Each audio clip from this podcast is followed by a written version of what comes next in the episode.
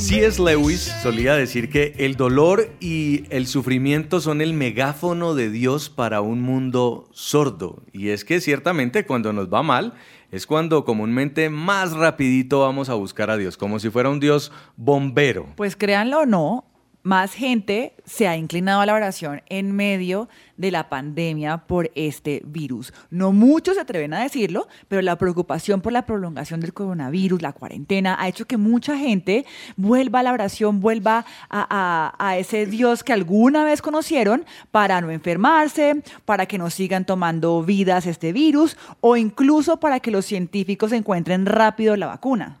Hay una frase, Jason, que me encanta del pastor Dante Hebel de, la iglesia River Church, esta queda en Anaheim, California, y él dice, bajo fuego nadie es ateo. En tiempos de crisis, en tiempos de prueba, de dificultad, todo el mundo busca algo a lo que se pueda aferrar y no permitir que así su ánimo y su fe se desvanezcan. Y es que yo creo que tenemos dos escenarios. El que sale corriendo a buscar a Dios, el que fortalece su fe, el que se aferra a Dios, pero también está el otro escenario del que dice, Dios no haría cosas como estas, ¿por qué hace sufrir a la gente? ¿Para qué nos manda una pandemia? Ahora sí que menos voy a creer en Dios. Y son preguntas, Jason, que se hacen muchas veces las personas. ¿Tengo suficiente fe? ¿Realmente estoy escuchando la voz de Dios? ¿Qué es este castigo? ¿Qué hice? Pero la Biblia nos lleva a un salmo, el 34, 19, que dice que muchas son las aflicciones del justo, pero de todas ellas las librará Jehová. Sin duda, los creyentes tendremos a veces, a veces de pronto algunas experiencias buenas, malas, pero sin embargo Dios siempre capacitará a las personas para persistir en medio de la prueba. ¿Qué pasa en medio de las crisis? ¿Qué se dibuja en nuestros corazones cuando viene una situación difícil? Realmente eh, no es, no es sencillo decirle a otro, tenga fe, va a salir adelante, pero confíe, aunque no vea, confíe. Y en estos tiempos, yo digo cuando hay mucha gente se quedó sin empleo, cuando empieza a haber de pronto escasez, cuando llega la enfermedad tocando la puerta de la casa de las familias. Son momentos de crisis donde nuestra fe es probada, pero en algún momento alguien me dijo, Andrés, no hay que perder la esperanza. Esa es la virtud de nosotros los creyentes. Hay una predicadora en la iglesia, el lugar de su presencia, que nos encanta además, y por eso decidimos invitarla hoy a este programa de Central Café a tomarse un café virtual. Recientemente ofreció dos mensajes. Uno se llama Tu Hacedor y otro se llama Fe para levantarse. Si ustedes quieren buscarlos en YouTube, así los encuentran y se los recomiendo. Es Natalia Nieto y está con nosotros a esta hora vía telefónica. Natalia, bienvenida. Hola Jason, hola a todos, qué rico saludarlos en esta tarde. Pues nos gusta muchísimo que nos acompañes porque además eh, la audiencia de su presencia radio te extraña, extraña escucharte, porque siempre traes además unas reflexiones muy profundas. A mí me ayuda mucho pensar que no solamente estás hablando desde el punto de vista espiritual, sino que también tienes una base profesional, porque eres psicóloga, para este tiempo tan complejo donde necesitamos aferrarnos a algo y muchos buscan otro tipo de cosas que no son Dios, pero otros también salen corriendo a los brazos de Dios. ¿Cómo mantener la fe en estos tiempos de crisis? Bueno, yo creo que necesitamos estar como aterrizados en que es normal que emocionalmente nosotros tengamos como un sancocho, como un revuelto, como una crisis, creo que caer en un como en un extremo religioso donde yo solo tengo que decir Dios, Dios, Dios y niego lo que siento, creo que eso tarde o se vuelve en un, como en una ola de nieve. Es decir, creo que es importante reconocer lo que, lo que sentimos y me encanta que Dios permite que nosotros lo hagamos creo que cuando salimos corriendo es porque sencillamente nos dejamos llevar por lo que sentimos, pero no lo, no lo procesamos con el mismo Dios. Entonces sí creo que es importante que esa preocupación, esa ansiedad eh, es normal, o sea, estamos preocupados por, pues, por la enfermedad, por el futuro, por la muerte, algunos han perdido personas muy cercanas. Mm. Entonces creo que es genuino, digamos que mi punto es, es genuino lo que sientes, pero no te puedes quedar allí porque ahí te, te hundes en el hueco. Es importante que, que tú entiendas que la fe es un proceso en el cual puedes ir a Dios y decir, estoy preocupado, ¿qué va a pasar con mi trabajo? Nosotros lo hemos vivido como familia. digamos que independientemente de que yo pueda predicar y pueda recibir esta llamada donde les puedo dar tips, o sea, todos estamos en este en este rollo, o sea, como mm. familia lo hemos vivido frente al trabajo de mi esposo, su oficina, todo eso, o sea, nos ha tocado hacer 10.000 ajustes y, y hay duelos, o sea, ¿cómo así que esto que tenemos lo tenemos que perder? ¿Sí? que ¿En cuánto tiempo lo recuperaremos? Pero el tira y clave es cómo yo puedo ir a Dios, ¿sí? Cómo yo puedo ir y decir, te entrego mis cargas, y es lo que dice la Biblia, vengan a mí todos los que están cargados, preocupados. Entonces creo que por un lado tenemos que, que, estar dispuestos a contarle a Dios lo que sentimos, a soltar la carga y a entender que con Dios es, es menos peor, lo, lo voy a poner súper humano el tema, o sea, no solo es que es más llevadero, sino es menos peor. Pues yo en este tiempo me, me, me pregunto cómo hace la gente que que no tiene a Dios en su vida para pasar un desierto. O sea, si con Dios lloramos, ¿sí? si con Dios hay duelos, si con Dios hay ayayáis en el alma, es muy difícil si tú en tu área emocional tienes un vacío. Entonces Dios dice, van a pasar por el agua y por el fuego, no se van a hundir y no se van a quemar, pero pues mojados y oliendo a humo vamos a o sea, yo le digo a Dios, pues yo sé que no me va a quemar, pero estoy oliendo a asado impresionante, ¿cierto? Entonces es eso, es eh, necesitamos ser honestos con Dios y entender que, que Él está con nosotros. Creo que eso es lo más valioso.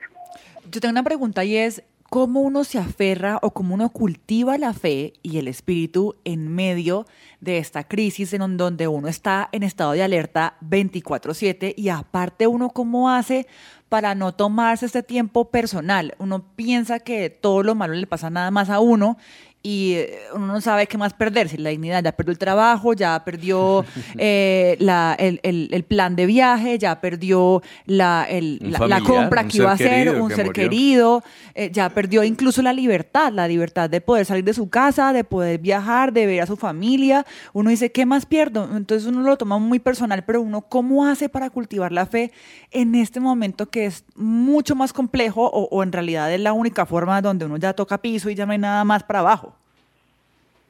Bueno, yo creo que eh, el tema de levantarse en medio de la crisis definitivamente es una decisión. O sea, si, si tú esperas que aparezca, dicho, un ángel o que amanezcas con unas ganas así, dicho, impresionante, no va a funcionar. Sí, de hecho tenemos personas que son, eh, que vienen como con muchas creencias de mentalidad positiva, entonces no, yo me despierto, miro el espejo, abrazo el árbol y digo, hoy será un buen día, hoy será un buen día, no les va a funcionar, ¿sí? ¿Por qué? Porque no es, no, no es solo un tema de lo que yo diga, sino de a quién voy. Pero sí necesito decidir, o sea, la Biblia dice, yo pongo delante de, ti dos caminos, el bien y el mal, ¿cuál eliges? Creo que para sobrellevar una crisis, lo primero, mi tip, digamos, inicial, o lo que yo les diría es, primero, decide que vas a salir. O sea, que llueve, prueba el estreno del empaque, tú vas a salir con Dios de esto. Y esa decisión te debe llevar a otras más pequeñas, pero que son más importantes. ¿Cómo? Se los comparto en lo que veo en, las personas que yo estoy discipulando todo el tiempo y en mi vida. En este tiempo yo les puedo decir que la Biblia ha sido, o sea, es que no sé cómo explicarles, es como literalmente es un respirador. O sea, no, no, mi, tiempo con Dios no ha sido, no ha sido, ay, es que como los cristianos leen la Biblia, ay, sí, es que como yo predico me toca leer la Biblia. No, no, no. O sea, yo les estoy hablando que eh, yo he decidido levantarme más temprano de lo normal, no solo porque ahora soy profe de Kinderford, o sea, no solo porque soy una madre con más roles ahora y todo nos toca con mi esposo y, y me toca madrugar, sino porque yo me di cuenta que la gasolina se me estaba acabando. Y esto pasó más o menos al mes y medio de iniciar la, la cuarentena. Y empecé a sentir, uy, yo estoy orando, yo estoy leyendo, pero aquí hay algo, ¿sí? ¿Y qué va a pasar? Y entonces mm. el trabajo en el esposo, entonces ¿qué vamos a cerrar? Y va a tocar cambiar a la china de colegio. O sea, les estoy hablando, eh, tengo dos papás, eh, papá diabético, mamá sin un riñón, es decir, tengo, tengo un entorno y se los comparto para que entienda la audiencia que es que uno no es un superhéroe. O sea, es decir, había muchas cosas y yo estaba con la gasolina ahí como colgada y lo que el Espíritu Santo sentía en mi corazón es, tú necesitas más gasolina.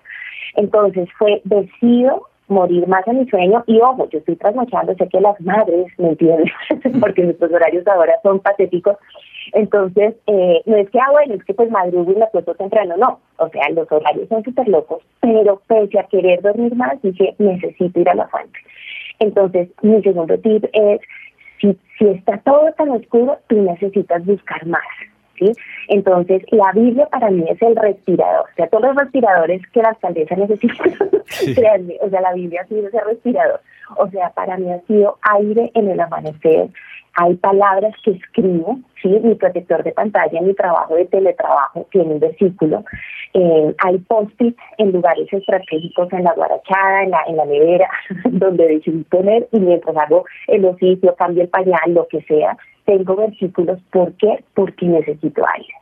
Porque si nos quedamos en, en, lo que sentimos, en lo que vemos y en las noticias, además que igual que te estamos informados, yo una semana dije no voy a ver noticias, no, es que necesito. o sea, no hay nada que hacer pero si tu mente se deja llevar por eso y por tu, realidad inmediata te va a hacer lo que sea. Entonces, primero es una decisión. ¿Quieres salir o te quieres hundir? No, yo quiero salir. Ah, bueno. Segundo, pues por osmosis no te va a pasar. O sea, necesitas buscar a Dios, necesitas escuchar música que te levante, alabanza, su presencia radio, que son mis fans, trabajo con ustedes, soy su fan, trabajo con, ustedes eh, y me acompañan durante mucho tiempo. Eh, efectivamente, necesitan Biblia, pero también yo diría, y, me gusta tu pregunta, y es, eh, hay que saber con quién te rodeas. Estoy preparando una prédica, próximamente sale del horno porque no se me la cantidad de, casos de personas que pues que estoy circulando en este tiempo. Y, hay, y he encontrado que no solo es el tema de ir a la Biblia y eso, sino que algunos los que tiran la toalla y se cansan es porque volvieron a amistades del pasado, se, están chateándose con unas personas nada que ver, donde, eh, o sea, unas relaciones que yo digo, pero ayudan. o sea, ayudémonos un poquito. Entonces creo que saber aún eh, he, conocido personas, y de hecho, hace 20 minutos antes antes de, su llamada recibí, recibí, un WhatsApp. Y esta noche, por ejemplo, voy a hablar con, con, una joven donde me dijo, llevo tres días con insomnio, la cosa se está complicando, ¿puedo hablarte? Es decir, somos humanos, vamos a pasar por esto, pero ¿con quién vamos a hablar? ¿sí? ¿A quién le podemos decir, ora por mí? Creo que eso es fundamental. De acuerdo. ¿Usted tiene fe en la crisis o en los tiempos difíciles tiene crisis de fe?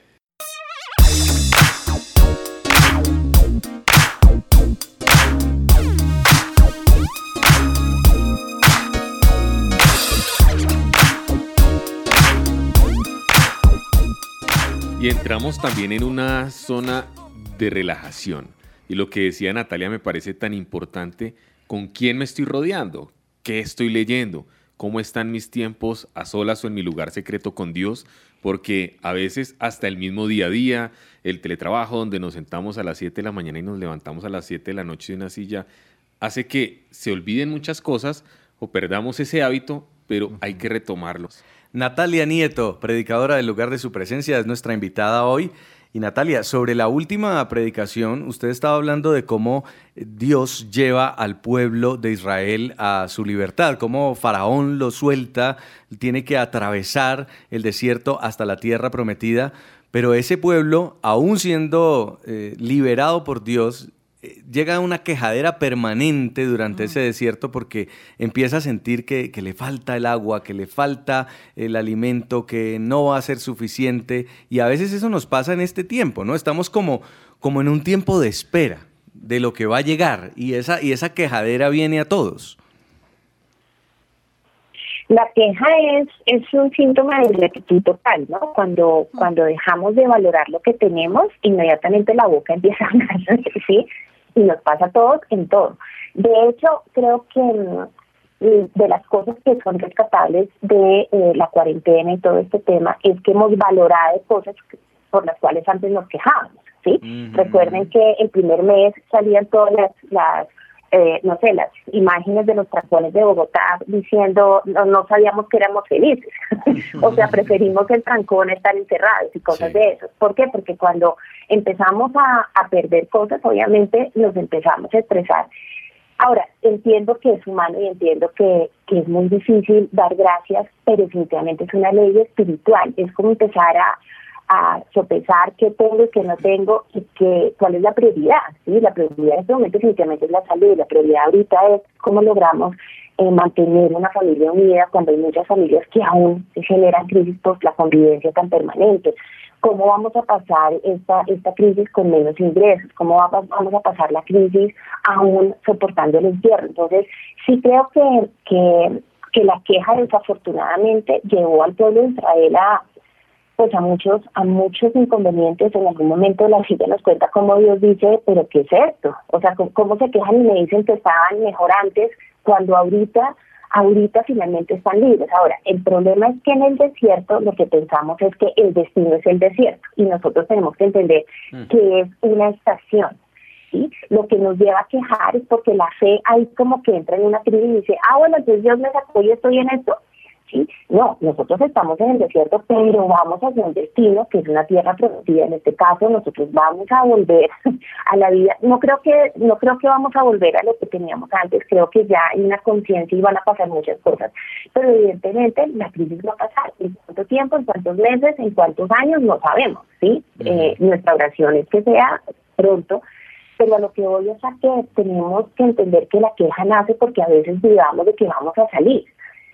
Y, creo que esa es la tentación más fuerte que tiene nuestra mente y nuestras emociones. Y es, ¿será que es mejor volver atrás? Pero, pero no podemos eh, pues, caer en ese pensamiento porque finalmente nos, nos estanca. Mm. Pero efectivamente, ¿dónde, ¿dónde pecamos más? ¿Dónde la agarramos? En que, en que maldecimos nuestro día, ¿sí? En que esto es terrible, no vamos a salir de acá y empezamos con depresión, negativismo y entre más lo confesemos, eh, en el libro de Job dice algo tremendo y es el mayor temor que tuve me sobrevino. Y muchas veces lo que decimos con nuestra boca en miedo, pues finalmente es lo que terminamos como declarando sobre nuestra vida. Ahora, hay una, eh, usted lo decía también, esa tendencia a volver a donde estábamos antes, a volver a la esclavitud. Hay mucha gente que ha dejado vicios, por ejemplo, eh, y que en la cuarentena volvió a retomarlos en medio del aislamiento, de la depresión, del aburrimiento, o incluso otros dejaron de creer, se fueron, se apartaron. ¿Qué le diría usted a esta gente? Y tenemos el que volvió con el ex. tenemos la, la, la despecha que dice, es mejor malo conocido que bueno por conocer, ¿cuándo me casaré? Y, y empezó a chatearse con el, mejor dicho, el, el, hombre más patético y, y, son casos que conozco. O sea, la tentación siempre va a estar para volver atrás, ¿sí? El que era libre de pornografía, eh, los, los, los lugares más más famosos europeos eh, fueron mm. súper eh, geniales y, y dijeron, lideremos el contenido de pornografía gratis. Es increíble cómo esta mafia se mueve y entonces los muchos jóvenes conocen esa información y caen y caen y vuelven atrás en todo. Por eso te digo, en pornografía, en relaciones tóxicas, es muy difícil porque es muy fácil volver atrás. ¿sí? Y no y no hablemos del extremo necesariamente de un vicio, sencillamente de lo que tú dices, ¿no? Dejo de creer, ¿sí? Eh, ya. Y, y, y lo puedes hacer. Yo sí le, le, hablaría al oyente que, que, está en este momento conectado y que está en esa transición. Tú lo puedes hacer y Dios, de hecho, no va a salir corriendo detrás tuyo y decir, de verdad, no, sigue creyendo en mí. Esto hace parte de tu libre albedrío. Pero la pregunta que te queremos hacer es, en esa decisión de irte, ¿cómo vas a pasar este tiempo? ¿Sí? Eh, la Biblia dice que nosotros creemos por por fe y no por vista. Y yo sé porque nos encantaría ver un panorama distinto pero necesitamos verlo primero con ojos espirituales antes de que lo veamos con ojos naturales. No te puedes, eh, en la predicación yo decía, no, no puedes volver atrás, mm. no puedes volver a ese Egipto, no puedes creer que, que, que el Dios que te sacó, que hace señales maravillosas, te va a abandonar. Entonces, pero si nos equivocamos también. es, es, una decisión. Es decir, y si nos equivocamos, tampoco es quedarnos en ese pensamiento de es que nunca voy a cambiar, si ve, volví, sino para adelante. Ah, Imagínate, les cuento un chisme eh, para que se rían. El primer mes, sé que no soy la única, pero entonces sé que muchos de ustedes oyentes se van a identificar. El primer mes nos encantó, ¿cierto? el primer mes, sí. como, como que eso nos, nos como por sorpresa, pero esto es la maravilla.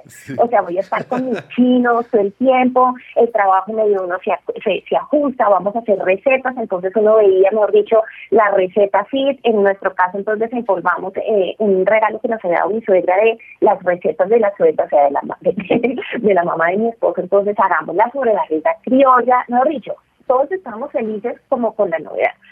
Al segundo mes, ¿cuál sobrebarriga de mi suegra?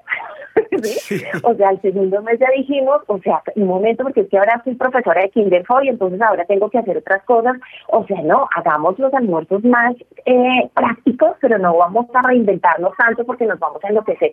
Y eso es lo que pasa en el desierto, ¿no? Entonces, cuando ya nos dimos cuenta en el tercer mes, en mi caso tenía dos kilos encima, y yo, no, que es O sea, por tanta receta, ¿dónde está todo? O sea, ¿qué va a pasar? ¿Qué me tocó hacer? Hacer un alto y así me dije, no, no, no, no, no, calmémonos. Entonces, retomemos ejercicio, estoy entrenando tres días a la semana. ¿sí? Vamos a cerrar el pico, me encanta la sobrebarriga de mi suegra, pero no puedo estar comiendo sobrebarriga. ¿Sí me entienden? Mi papá chorreada criolla ni el ajiaco cada ocho días. ¿Por qué? Porque yo no venía con esa alimentación. Lo que les quiero decir es, así como tuve que hacer un alto y hacer cambios, claro que sí. O sea, que a mí me encanta algo de Dios y es que nunca es tarde para regresar a Él. Entonces, caíste en pornografía, ¿sí? Caíste con esa chateada, con ese individuo o esa mujer que es una brujilda y que no te conviene. Te diste unos permisos y tú hubieras estado haciendo sobrio y de repente te sale una publicidad y te dicen, o un amigo, caso de la vida real de una universitaria, que un amigo le empieza a escribir, dice, mira, yo tengo el contacto, te mandé una cervecita. Y ella llevaba totalmente sobria dos años con un antecedente algo muy importante y cayó pero tú te puedes levantar. Es así como yo dije, tengo que bajar los dos kilos que me subí en mes y medio, sí, por la reinventada de las recetas. Necesito reaccionar y podemos volver a Dios y decir, Señor, perdóname y ayúdame. Eso es lo más hermoso de Dios. ¿Cuántas veces Israel se quejó en el desierto? Miren, son incontables. No son cinco, ni son diez, ni son veinte, son muchísimas.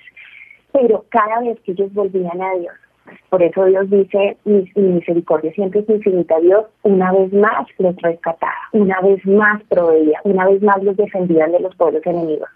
Lo importante es no caer en ese círculo, ¿no? Entonces, ah, pues como cae Dios me ama. Pero es importante saber que, que nos levantamos y Dios siempre nos va a recibir.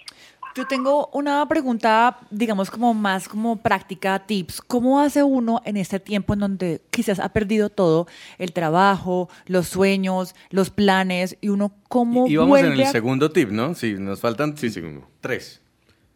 Porque yo creo que es que uno, uno ve esas listas de 31 de diciembre y no hay nada, no hay nada. Todo cambió no, no. Sí, sí, sí. Pero yo les digo una cosa y es, pensando en lo práctico, o sea, ya hablamos de decídelo, eh, busca más a Dios, pues si la gasolina se te acaba, necesitas más Biblia, más alabanza, más buenas relaciones, todo lo que es buscar a Dios, música, que, que cuídate de lo que ves, o sea, no veas todas las series de pandemias que existen en Netflix, por favor, ¿cierto? O sea, busca comedias, pero pues donde ves todas las de pandemia me parece patético. Pero, eh, por ejemplo, siento que hay un tip, o, o no sé si sea un tip, lo digo por nuestra experiencia como familia, llega un momento donde tú tienes que ser realista. Nosotros, eh, dos meses después de la cuarentena, tuvimos que tomar una decisión. Negociamos con el colegio de nuestra hija el presupuesto es este, los ingresos se bajaron así, no, no podemos hacer listos, nos vamos. Y en este momento mi hija está en, otra institución, en el colegio donde estaban los guardias el equipo el otro año, pero de aquí a diciembre, por presupuesto y porque la, la, pedagogía virtual no nos estaba gustando, encontramos un lugar donde están siendo unos duros en pedagogía y el presupuesto. ¿Sí? Este mes mi esposa entrega su oficina, fue una decisión que tomamos, eh, él tuvo que tomar y pues obviamente lo apoyé hace dos semanas, ¿qué hacemos? Seguimos pagando una red de una oficina, ¿no? Entonces vamos a hacer venta de bodega, vamos a trastearnos del lugar. Ah, que esto genera un duelo, pero total, ¿sí? Total, es de de mi esposo. Sí, que, lo, que creo que él va a volver. Ayer mi hija decía, Pati, entonces ya no voy a ir a visitar esta oficina. No, mi amor, esa oficina ya no la vamos a tener. Pero más adelante, papito Dios nos va a dar una nueva oficina. ¿Por qué les abro mi corazón y les cuento esto? Porque hay que hacer aterrizaje. Es decir, yo también salgo siendo coherente y no vamos a tener unos gastos que en este momento no vamos a tener. Total. Entonces siento que eh, necesitamos aterrizar. Nosotros tuvimos que hacer, y les cuento estos dos, el tema de mi hija y el tema de, la oficina de, mi esposo, pero ha, habido mucho más. Es decir, tenemos que ser conscientes en qué ajustes en el mercado, qué ajustes para el ahorro de luz, en los servicios, qué ajustes hay que hacer. Y creo que ahí Dios prospera. ¿sí? O sea, creo que Dios ya la estrategia, mira, si vendes esto, si te ahorras esto, si haces mercado acá, mira que los miércoles el descuento en carne, yo tengo claro que el descuento en carne, Toca cuadrito de Excel. Toca, toca, sí. ¿sí? Y lo que les digo es que, y eso pasó porque yo estaba orando y vi un ángel, no, Es un tema de sentido común, es un tema donde Dios da sabiduría y tenemos que ser aterrizados también.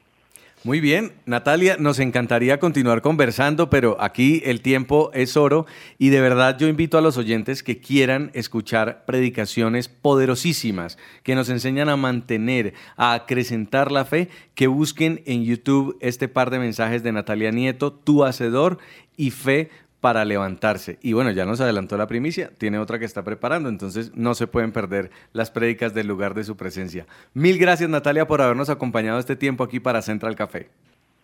No, un abrazo a todos, a los oyentes. Gracias. Se les ama. Adiós. A ustedes, nuestros oyentes, los invitamos a que sigan conectados porque también en unos segundos vamos a hablar con Sara Sofía Carrillo. Ella tiene una historia impresionante.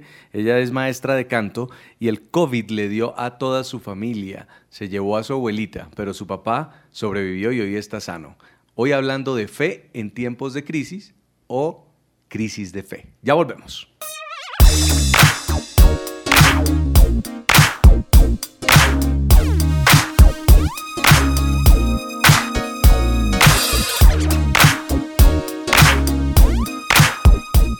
Complejo el tema, es profundo, pero al final la esperanza es lo único que nos mantiene. Además, hay algo que a mí me ha funcionado, Jason, para este tiempo y no sé, para las personas que nos escuchan y es poder escuchar y ayudar a otros. Cuando yo me, me, me quito de mirar mis cosas o cuando dejo de mirar solo mi vida y comienzo a ver la necesidad que hay en las demás personas y comienzo a hacer una llamada y comienzo a escuchar y comienzo a ayudar, me doy cuenta que estoy bien y eso que están mm. viviendo ellos aviva también mi fe porque me doy cuenta de que realmente Dios está conmigo.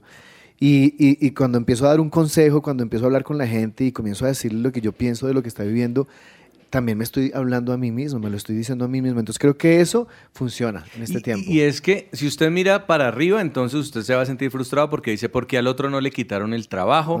Porque él sí tiene todo, porque... Pero si usted mira para abajo, también hay muchas personas que han perdido familias, hay personas que han perdido matrimonios, hay personas que han perdido seres queridos. Entonces, simplemente en el lugar donde usted esté y en el momento en el que usted esté, aceptar el momento que está viviendo, dar gracias a Dios, que sé que es muy difícil porque en momentos difíciles pues no tenemos ganas de dar gracias, pero sobre todo llenarnos de esperanza en la palabra de Dios y en, y en, quién es nuestro Dios, porque no nos prometió que la vida iba a ser color de rosa. Es en los momentos difíciles donde realmente vemos si esa fe está sobre la roca o no. Y hablaba con un amigo y me decía, pero Javi, ¿cómo hago para avivar la fe? Y yo le decía, vamos a lo sencillo, la palabra de Dios dice, la fe viene por el oír y el oír por la palabra de Dios.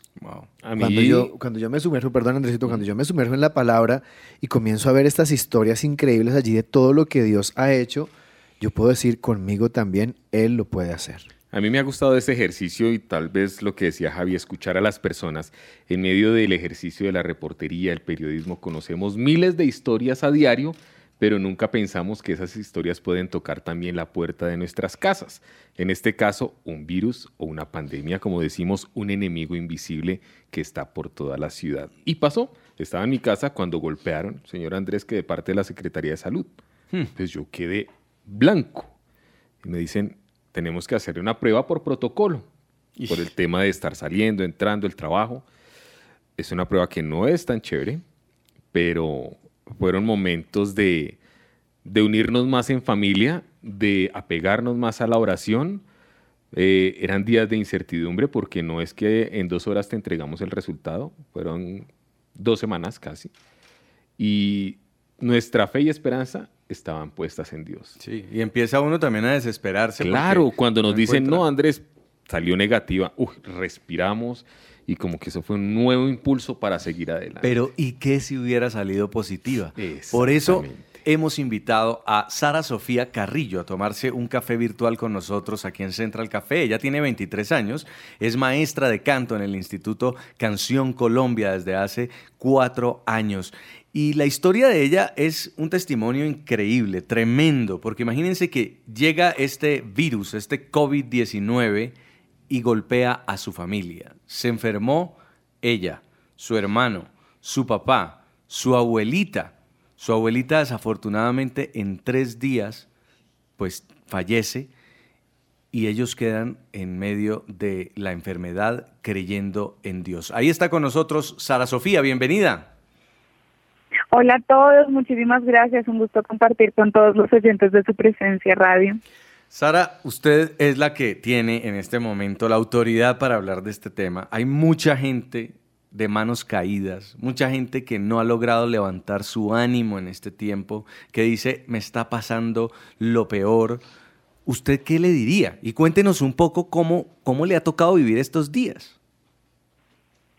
Bueno, realmente les voy a contar entonces un poco de la historia de lo que ha sucedido en estas últimas semanas en nuestras vidas.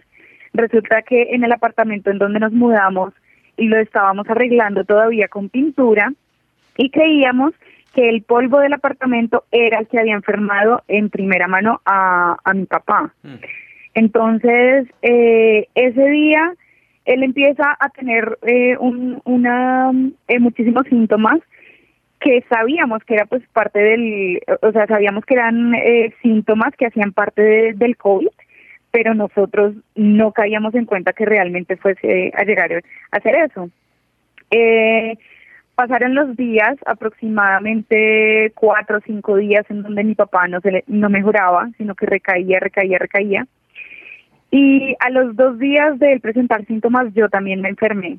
Entonces, con mucho dolor en el cuerpo, con eh, fiebre, tenía un poco de tos seca y con dolor en el, en, en, en el pecho.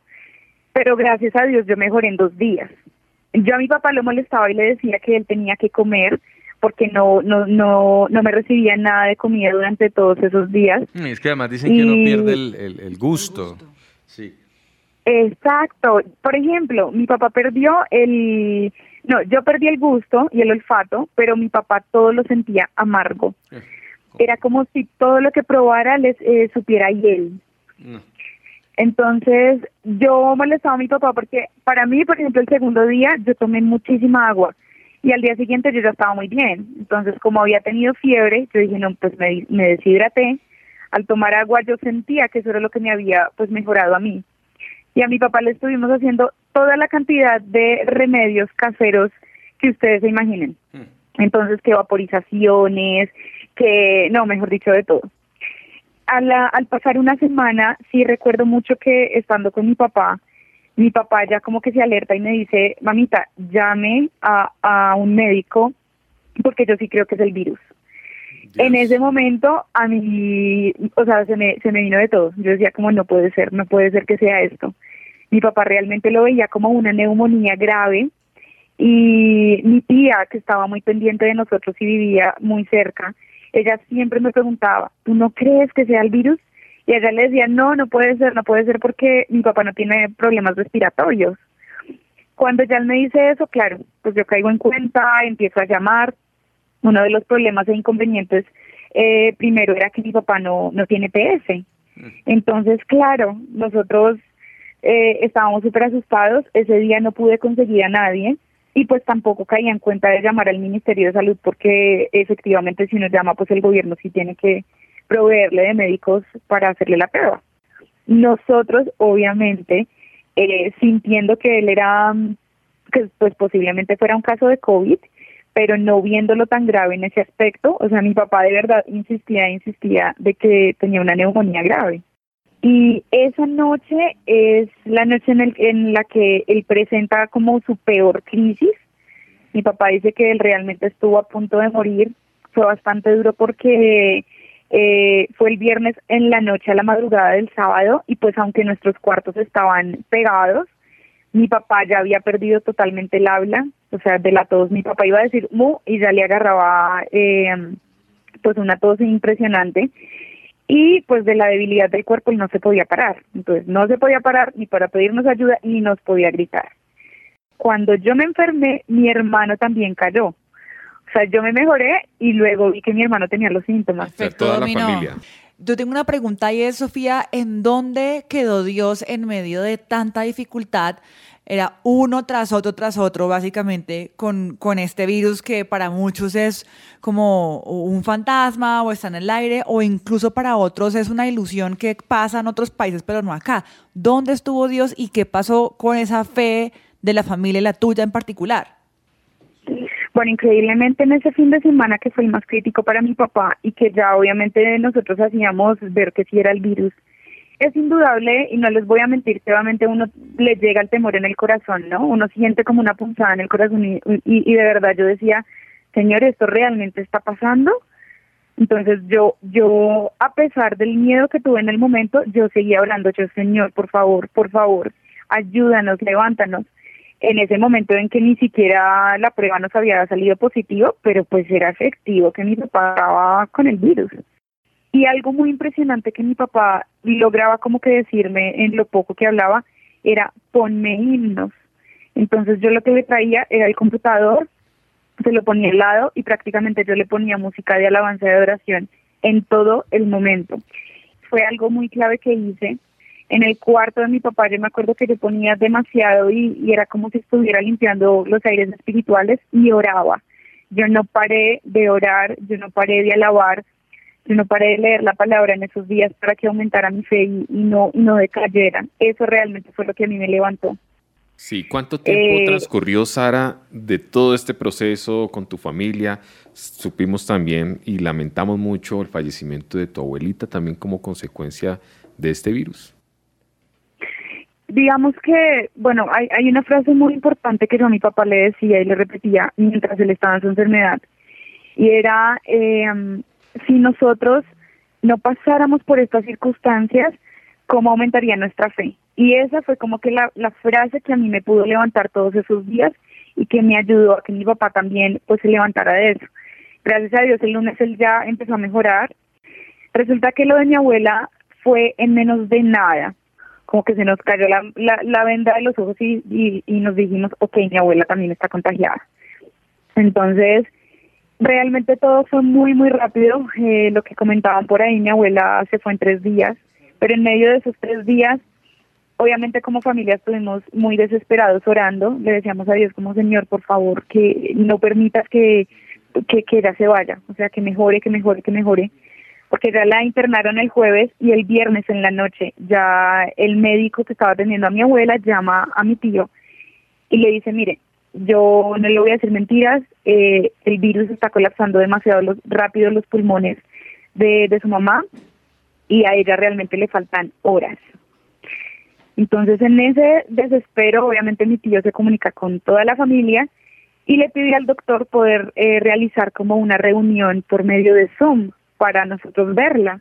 Entonces hay un momento en donde la logramos ver y ella se está comunicando con todos y en medio de, de ella estar en, el, en la cama del hospital y con su oxígeno en la boca, ella no nos podía hablar, pero ella empieza a hacer gestos de que ella se va a ir.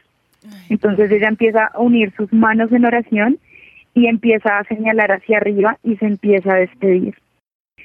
Y en mi corazón yo al principio le decía a Dios que era injusto. Yo lloraba y yo le decía, Señor, es injusto que ella se vaya en este momento. No puede ser que ella se vaya en, en un tiempo en donde mm, no es justo, en donde no podemos verla, en donde no podemos enterrarla y hacerle un funeral como se lo merece. Muy duro. Es muy impactante todo lo que nos está contando y realmente la acompañamos obviamente con nuestro aliento, con nuestras oraciones y seguramente que en medio de toda esta situación, en medio de estas dificultades que ustedes han tenido que afrontar como familia, encuentren ese consuelo y esa esperanza de parte de Dios. Pero quería ya para cerrar, eh, Sara Sofía, pedirle que la verdad muchos pensábamos que esto era ajeno a nosotros, que esto le pasa solamente a cierto tipo de personas, pero sabemos que esto nos puede pasar a cualquiera, que eh, la, eh, la propagación de este virus es inminente y, a cualquiera de nosotros nos puede afectar. Me gustaría que le diera una palabra de aliento también a esos oyentes que quizá... Eh, pensamos que esta es una situación ajena a nosotros, que no nos va a pasar, pero como para que tengamos no solamente la precaución, sino también podamos tener esperanza en medio de, esta dificultad. Claro que sí. Yo, yo quiero cerrar con lo que me pasó con mi abuela y al final eh, yo entendía que a pesar de que el virus hubiese entrado a nuestras casas y nos hubiese hecho daño, y a pesar de que se hubiera llevado a mi abuela, yo ahora entiendo que es el tiempo de Dios y era el tiempo de Dios. Eh, no estamos exentos de que esto nos, nos suceda. Yo siempre lo he dicho y es como, por favor, cuídense. Eh, sí sabemos que Dios nos protege y Dios nos salva y Dios nos sana, pero nosotros también tenemos que hacer nuestra parte. Ahora, en todo este proceso, nosotros nos levantamos con una palabra eh, impresionante de parte de Dios, donde Él prometió que haría las cosas nuevas y que sobre todo en estos tiempos no puedo dejar de eh, dudar de Él. Yo sé que van a poder venir eh, preguntas como ¿por qué? Porque Dios permitió que preciso el, el virus entrara a mi casa, si yo lo amo, si yo estoy con Él, si yo todo lo que pues, se nos pueda venir a la mente, pero Él prometió estar con nosotros. En el mundo tendremos aflicciones, tendremos cosas muy duras que tengamos que soportar, pero si no sucedieran esas cosas, ¿cómo el Señor permitiría que nuestra fe aumentara y creyera, creyéramos más en Él? Su amor es inagotable y va a permanecer para siempre en nuestro lado, levantándonos a cada uno de nosotros en cualquier circunstancia difícil. Admirable su fortaleza, Sara Sofía, admirable que usted nos hable con esa propiedad de la voluntad de Dios, que sabemos que siempre es buena, agradable y perfecta para nosotros, y Él está trabajando en este tiempo, Él está obrando, aunque no lo podamos ver. Muchas gracias por su tiempo para Central Café. Así es, muchísimas gracias a todos ustedes, disfruten un montón y sigan creyendo en Dios. Vamos a continuar aquí en Central Café. En unos segundos vamos a estar hablando aquí con un grupo vocal increíble que se llama For Faith. Hoy hablando de fe en tiempos de crisis o crisis de fe en tiempos difíciles. La elección está en nuestras manos. Ya viene Fernanda Galvis con Padres e Hijos y nos seguimos escuchando. Padres e Hijos con Fernanda Galvis.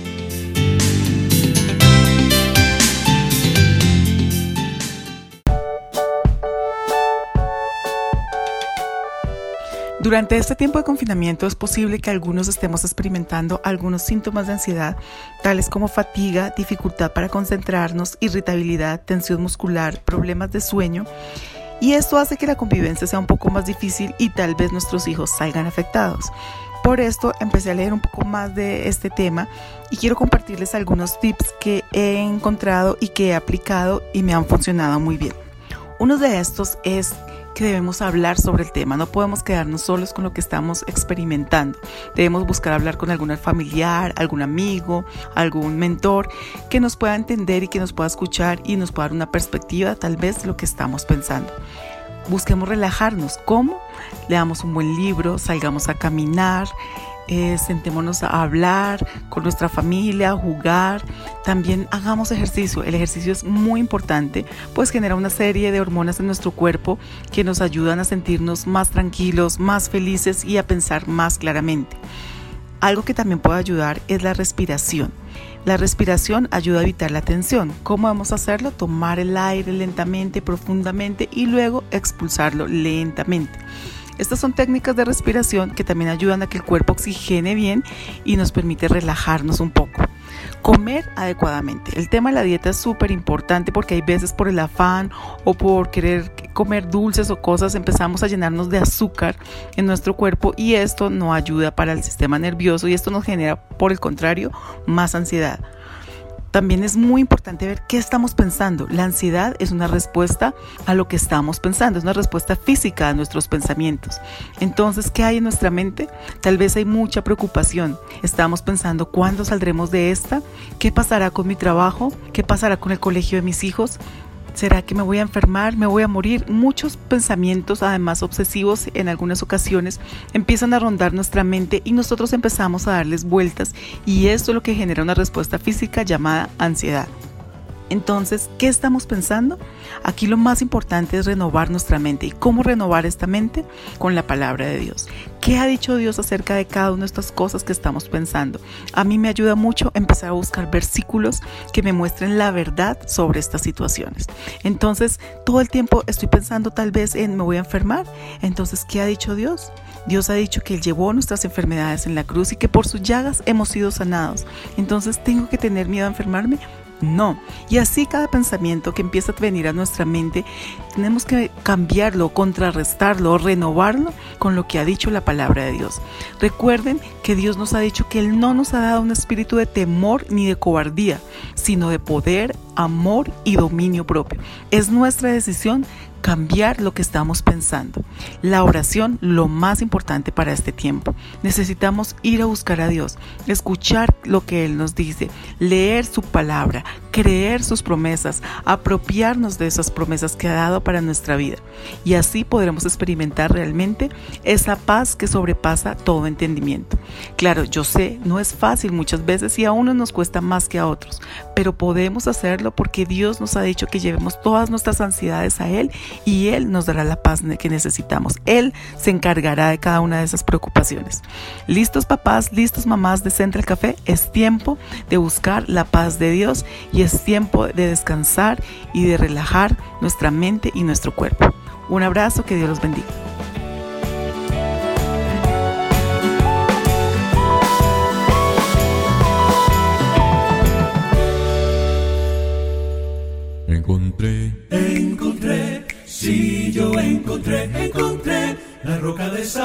Salvación. Jesús la roca eterna es, abrigo en la tempestad. Estaré seguro, Señor. Esta canción se llama Abrigo en la tempestad. ¿Qué tal le suena esto, Javier?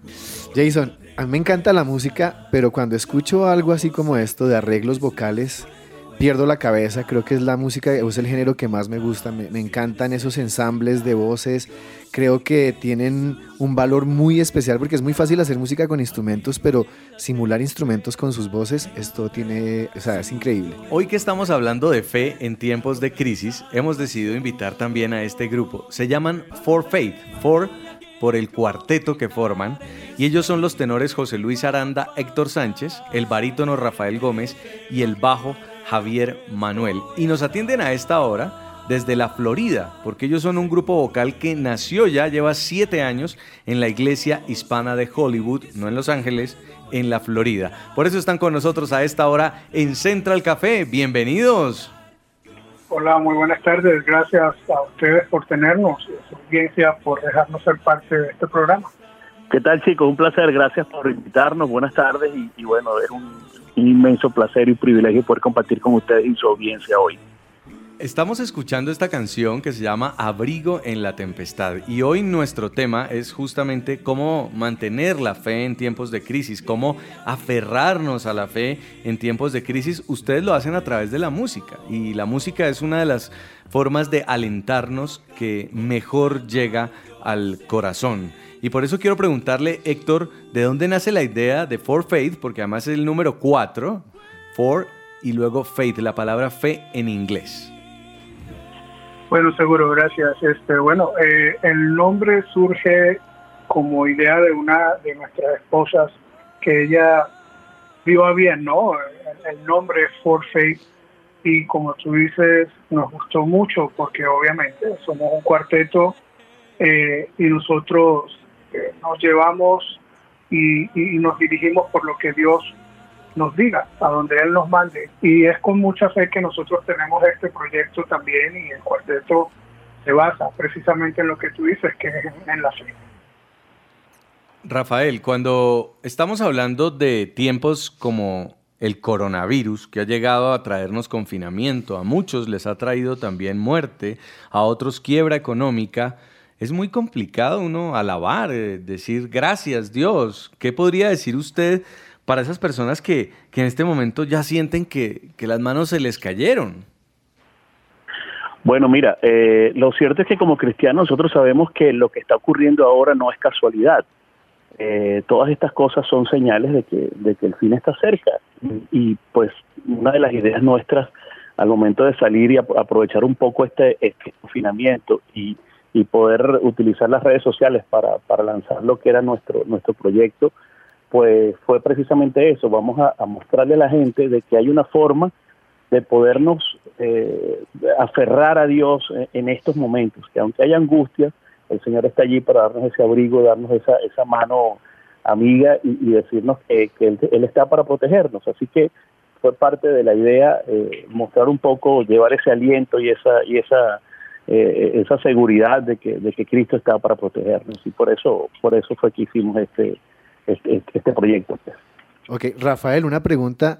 Eh, sabemos que la alabanza y la adoración es una de las grandes herramientas que, que- de las cuales nos ha provisto el Señor para poder avivar nuestra fe. Eh, y muchos se quedan simplemente en orar la en leer la Biblia, en orar. ¿Cómo, ¿Cómo la alabanza puede fortalecer nuestra fe en estos tiempos? ¿Y cuál es el mensaje que ustedes llevan a través de su música para que esta fe sea avivada de esa manera? Bueno, tú sabes que la, la, el, eh, la música siempre, siempre, por- por- desde, desde siempre ha, ha, sido un motivo de, de, de, mo- de mover, de mover el alma, ¿sabes? De, de mover los sentimientos a través de la música. Mucha gente lo utiliza para el bien, otra gente lo utiliza para el mal. Eh, nosotros simplemente eh, lo que hicimos fue eh, unir estos talentos que de alguna manera Dios nos dio a cada uno, unir esta pasión que tenemos por la música, porque todos tenemos esa pasión desde pequeños. Eh, y bueno, eh, di- digamos, nosotros no tenemos el don de palabra, no tenemos como otras personas que, predican, que salen, o sea, quizás el talento nuestro fue utilizar la música y de esa manera eh, he- hemos querido dar el mensaje. Eh, ustedes viven de la música, José Luis, todos los días o quizás cantan incluso en esos momentos en los que ustedes personalmente no están pasando por un buen momento y esta es probablemente la época en la que todos estamos en una, en una igualdad de condiciones o al menos en viviendo una misma crisis, por así decirlo. ¿Qué consejo le puede dar a la gente que le cuesta levantar la mano, que le cuesta cantar, que no quiere cantar? Porque supongo que ustedes también lo han vivido aún por fuera del coronavirus en esos días en los que familiarmente no estaban bien e igual debían cantar. Claro, bueno, eh, es un decir eh, vivir de la música, ¿no? O sea, de pronto emocionalmente sí vivimos de la música porque porque es una pasión nuestra, ¿no? Pero pues cada uno tiene su trabajo y ojalá vivir de la música. Ahora, eh, a las personas que de pronto han perdido esa esperanza, eh, yo les quiero recordar que pues Dios nunca nos dijo que, que si estábamos con Él entonces no iban a llegar tentaciones, entonces no iban a llegar pruebas, no, al contrario, Él dijo que va a ser difícil el camino, pero que con Él, si estamos con Él y lo alabamos a Él, las cosas van a ser un poco más llevaderas. Las cargas Él las va a cargar por nosotros, pero no es que no vayan a pasar esas cosas. Y esto, y esto lo, debe, lo debemos tener presente, sobre todo en estos tiempos donde están llegando tantas pruebas a diferentes familias, de pronto alguien se, se enfermó, de pronto alguien perdió su trabajo y están pensando pues que les están cayendo todas las plagas. Eh, esas son pruebas que, que van a seguir llegando y como lo decía Rafael, estamos en el- los últimos tiempos y, y estas cosas van a seguir pasando. Pero nos aferramos a Dios, cantamos, le alabamos con mucho ánimo, con muchas ganas, porque Él es el único que puede cargarnos, es el único que puede alivianar nuestras cargas. Sí, ¿y cómo avivan ustedes la fe, José Luis, Héctor, Rafael? Eh, en el plano personal, bueno, con el estudio diario de la palabra, eh, ahora que hay más tiempo, también uno puede invertir un poco más de tiempo, valga la redundancia, en esto. Pero de otra forma y en una manera muy personal, viendo cómo Dios, como ustedes han dicho, nos ha sostenido. Y estoy seguro que ustedes y muchos de la audiencia, Dios nos ha sostenido a pesar de estas circunstancias. Dios nunca ha permitido que, que, que, que nos falte nada, gracias a Dios. Puedan- po- podremos tener en algún momento carencias, sin embargo, Dios ha provisto, eh, tanto en lo económico como en lo material. Y todos los días es algo que yo veo a diario y, yo lo doy muchas gracias a Dios y eso a mí me dice claramente, muy claramente, que Dios es bueno y que Dios tiene todo bajo control y que Él nunca nos abandona. Estamos escuchando For Faith, este grupo vocal que a esta hora nos deleita con sus voces desde los Estados Unidos. Pues está muy interesante la música que este cuarteto nos está presentando y también aquí viendo en su canal de YouTube, además de la canción inicial que estábamos escuchando, Abrigo en la Tempestad, tienen otros ensambles y otros videos también grabados en este modo desde casa. Y otra de esas canciones que nos gusta es Gloria sea al Señor. Escuchemos un poco de For Faith. cantaremos al Señor. Y todas las naciones hoy su nombre alabarán. Llevaremos ofrendas de gratitud por todo todo lo que he hecho por mí. Mi corazón se alegra en ti, Señor. Elevo hoy mi alabanza al cielo. Grandes son las maravillas de tus manos. Gloria sea al Señor Jesús. Estamos conversando con el grupo For Faith, un proyecto que ha nacido del corazón de latinoamericanos, colombianos, venezolanos, mexicanos y se han unido, tenores, barítono, bajo, para cantar y alabar a Dios y más en estos tiempos difíciles. ¿Qué podemos hacer? ¿Qué más podemos hacer desde la iglesia, Rafael, en este tiempo para poder llevar un mensaje de ánimo a la gente? Bueno, mira, fíjate que yo siento que con todo lo que ha ocurrido ha habido una revolución espiritual y tecnológica, porque eh, ahora, ahora tenemos, eh, digamos, más comunicación con la iglesia ah, de lo que teníamos antes. Antes probablemente solamente íbamos un día a la semana a la iglesia, al culto, a, a- a- saber de, de Dios. Ahora resulta que tenemos programas todos los días, tenemos programas en las noches, tenemos programas en la mañana. O sea, ha habido realmente una, un movimiento muy, muy interesante.